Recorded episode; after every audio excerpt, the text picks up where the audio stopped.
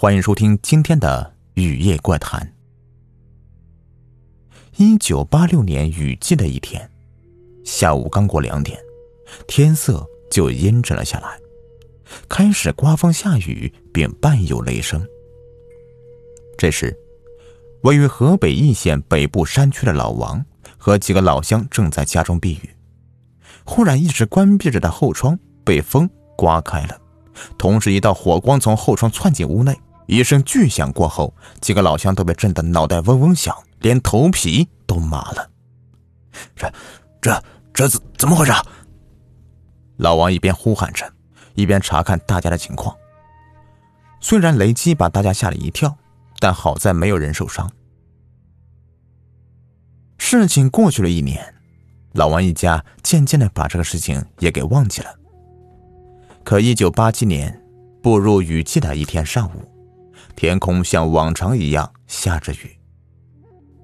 突然，一个拳头大的火球又从后窗飞进屋内，咔嚓一声巨响，老王的妻子吓得捂着头，面色大变。墙上的一块墙皮被击中脱落，电视也被雷击坏。连续两年遭到雷击，这让老王心里很不是滋味。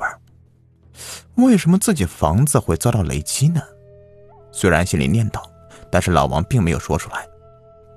但是接下来，老王家的噩梦开始了。以后的每年的雷雨一来，老王家必定会遭到雷击。这一切让老王一家人痛苦不堪，精神和财产都遭遇到了严重的伤害。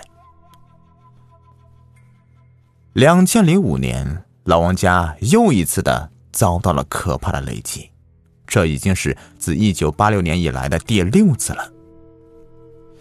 到底是什么原因使老王家一再受到雷击呢？对此，乡亲们也是议论纷纷。有人认为老王家是做了坏事，遭到了上天的报应；也有人说老王家房子底下肯定有什么值钱的宝贝，所以才会把雷引过来。乡亲们的风言风语让老王一家饱受折磨，而一到雷雨季节，老王更要提心吊胆的过日子。老王不相信那些什么鬼神报应之类的迷信传说，况且老王一家人都忠厚老实，没做过什么伤天害理的事儿。再者，房子翻盖的时候也没有买下什么值钱的玩意儿。到底是什么原因呢？难道？老王家有什么特殊的引雷物质吗？为此，老王找到了镇上的防雷击工作者。工作人员对老王的情况也很好奇，于是来到他家进行检测。不过，要想找到老王家不断遭到雷击的原因，先要了解一下雷电产生的缘由。大家都知道，雷击是在对流旺盛的积雨云团之间。云团内部上下或云团与地面之间形成强烈的正负电和放电及爆震的天气现象。当一部分带电云层与另一部分带一种电荷的云层或者带电云层对大地产生迅猛的放电时，就会产生强烈的闪电，并伴随巨大的声音。这就是我们所看到的闪电和听到的雷鸣。当然，云层之间的放电主要是对飞行器有危害。对地面上的建筑物和人畜没有什么太大影响，而云层对大地放电时，则对建筑物、电子电器设备、人畜危害极大。